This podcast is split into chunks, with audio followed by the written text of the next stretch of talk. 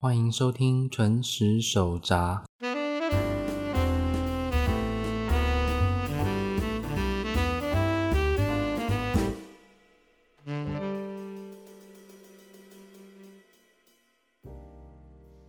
皆さんこんばんは。这一次要分享的话题也是游戏大厂的 Sony 即将推出的家用主机 PlayStation 5。在九月十八号第一集的节目还在讨论任天堂 Switch 主机的贩卖乱象的时候， 人家为了抢订 Sony 的新主机，已经在网络上大乱斗了。作为 Sony 的人气商品，从新主机的消息发布以来，就吸引许多人的关注。九月十八日上午十点开始的就是有亚哥 UKZK，有亚哥 UKZK，也就是这一次的第一个主题——受理预定，受理预定。听说美国的部分伺服器哦被挤爆哦，没有办法正常预定。那还有人订单被取消，也有人收到商品无法在发售日当天收到的通知。所以说抢破头就抢到后面，搞不好还真的订不到哦。这让我想起跟七月份在台湾各大电商平台购买任天堂 Switch 的时候发生的状况是几乎相同的。在电商平台哦，它公布的预计上架时间前几秒，你开始重新整理网页的时候，就会开始卡读取。总算等到页面读取完毕，主机也卖完了。有时候是卡在将那个商品啊加入购物车的地方，情况好一点的话是卡在要结账的地方。那美国对于这个抢购的问题哦，在九月二十号的时候，Sony 在官方 Twitter 上发表了英文的道歉声明。接下来导读一下日本网络媒体的翻译节录。正直に言います。PlayStation 5の予約注文はもっとスムーズにできたかもしれません。本当に申し訳ありません。今後数日でさらなる予約枠を追加する予定です。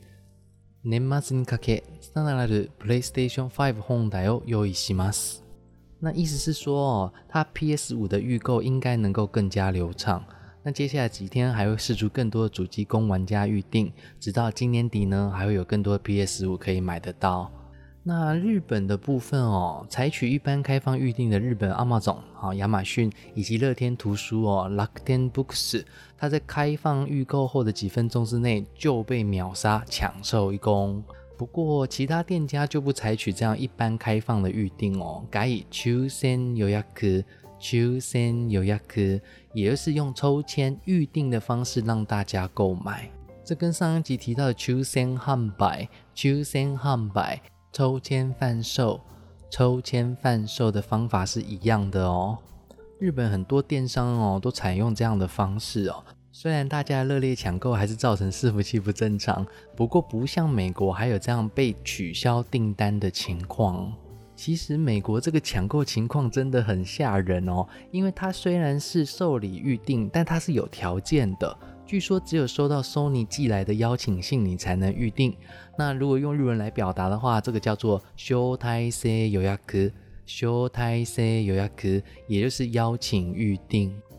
回到台湾的部分哦，当然也是抢购大乱斗，不论是电商啊，或是实体通路，据说都是秒杀。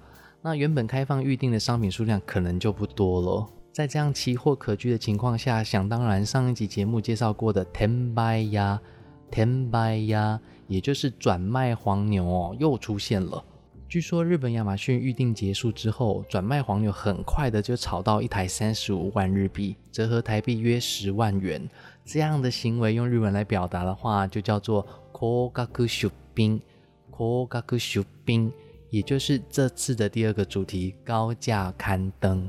高价刊登，虽然价格是卖家自己定的没有错，可是其中有人是故意多设定个零，也就是呃，数位版的主机在日本官方定价是日币三万九千九百八十元，那他把它故意设定多一个零，变成三十五万九千八百八十元，这种比定价还要高快十倍的高价刊登。很明显有诱导的嫌疑嘛，而且他还故意注明说，哦，这个是 cancel cut，cancel cut，也就是无法取消，无法取消哦。所以如果你不小心看走眼下定的话，你想要取消，他会跟你索取取消费约日币五万元。这个跟抢有什么差别啊？那当然，日本亚马逊就没办法视而不见了。他调查之后呢，据说针对这样的卖场已经寄出下架处分，就算是注记无法取消的商品也都能够取消了，会再向下定的客户做说明。那另外又从 Twitter 上以定价参加抽签预定的网友分享来看哦，像知名卖场的尤多巴西，它光碟机版本的主机呢中签几率约是三十分之一，数位版本的主机竟然是六十二分之一耶！用百分比来看的话，那就是三趴五趴左右的几率你才买得到主机啊。其实哦，我对于像限定版之类这种商品没有什么兴趣哦，只是如果有机会的话才会去抢订看看。可是这个 PlayStation Five 并不是限定版呐，虽然我也跟人家抢过 PS 控制器那个 DS 四造型悠游卡，不好说嘴啦。不过光是预定就抢的这样也太夸张了吧？看来 Sony 的 PlayStation 真的是魅力无法挡哦。但是早在二零零六年 PS 三发售的时候，也是大抢购哦。当时有媒体在家电卖场哦采访的时候，碰到一位民众大喊 “mono ule de lebe lu j a n e z o 解释成这已经不是在卖东西了，真的是人挤人抢购大乱斗哦。不过根据游戏媒体法明兹的调查，更早的 PS Two 哦，在日本国内售出了约两千两百万台左右。但是到 PS 四目前只到七百五十万台，就算加上性能加强版的 PS Four Pro，也共约九百万台，连 PS Two 的一半销量都不到。其实看有些电视也好，网络影音也好，可能有人都会注意到，看到一大堆手机游戏广告，就知道游戏市场已经被氪金手游给占领了。在这样的影响之下，会购买家用主机的人也变少了吧？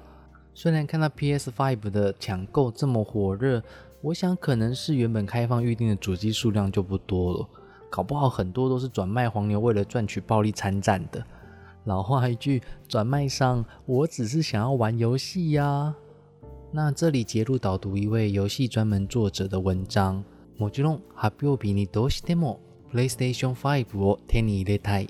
発表日に PlayStation 5を手に入れた喜びをネットで発信したい、自慢したいという感情は当然ですし自由です。这一句话可以解释为：当然，发售日当天无论如何都想要得手 PS5。 发售日当天想在网络上分享或是炫耀自己得手的喜悦，这样的想法是理所当然，也是个人的自由。接下来还有一段是：しかし希望小売価格より高い転売的商品にはくれぐれも手を出さないことは推奨します。転売が横行するということは、高い値段で買う購入者が一定数いて、それを転売屋は待ち受けているのですから。那这一句话解释为：但是建议大家千万不要去购买比期望贩售价格还要高价的转卖商品。转卖会横行，就是因为有一定数量的人会去高价购买。转卖商就在等那些人的关系，这应该也就是所谓的有需求就有供给吧。虽然想要呼吁大家冷静，不过真的想要第一时间得手，然后在网络上发文的网友可能就会按耐不住了。是很感谢第一时间得手，然后发开箱文啦，或是心得文的网友，让我们这些在大乱斗中战败的玩家能够有机会多了解一些情报。啊，当然不是说第一时间得手的网友就一定是跟转卖商买的，是呼吁大家不要助长转卖的风气。毕竟就算买到了，但被价格弄得心情不美丽，玩起游戏来应该也会心里有疙瘩吧。像我的话，应该会再等一阵子才会考虑是否购买 PS Five。毕竟 PS Four 的游戏已经一大堆都没有时间玩了。最近还跟人家抢购了一台任天堂 Switch，放在抽屉两个月都没有碰。先把已经有的游戏消化一下，过一阵子再说了吧。好的，今天的分享就先到这边。对于今天介绍的单字啊、引用出处啊，有兴趣的同学哦，一定要到我的部落格里面去看，我会把它整理清楚。希望这次的分享各位能够学到一些有趣的东西。では皆さんお疲れ様です。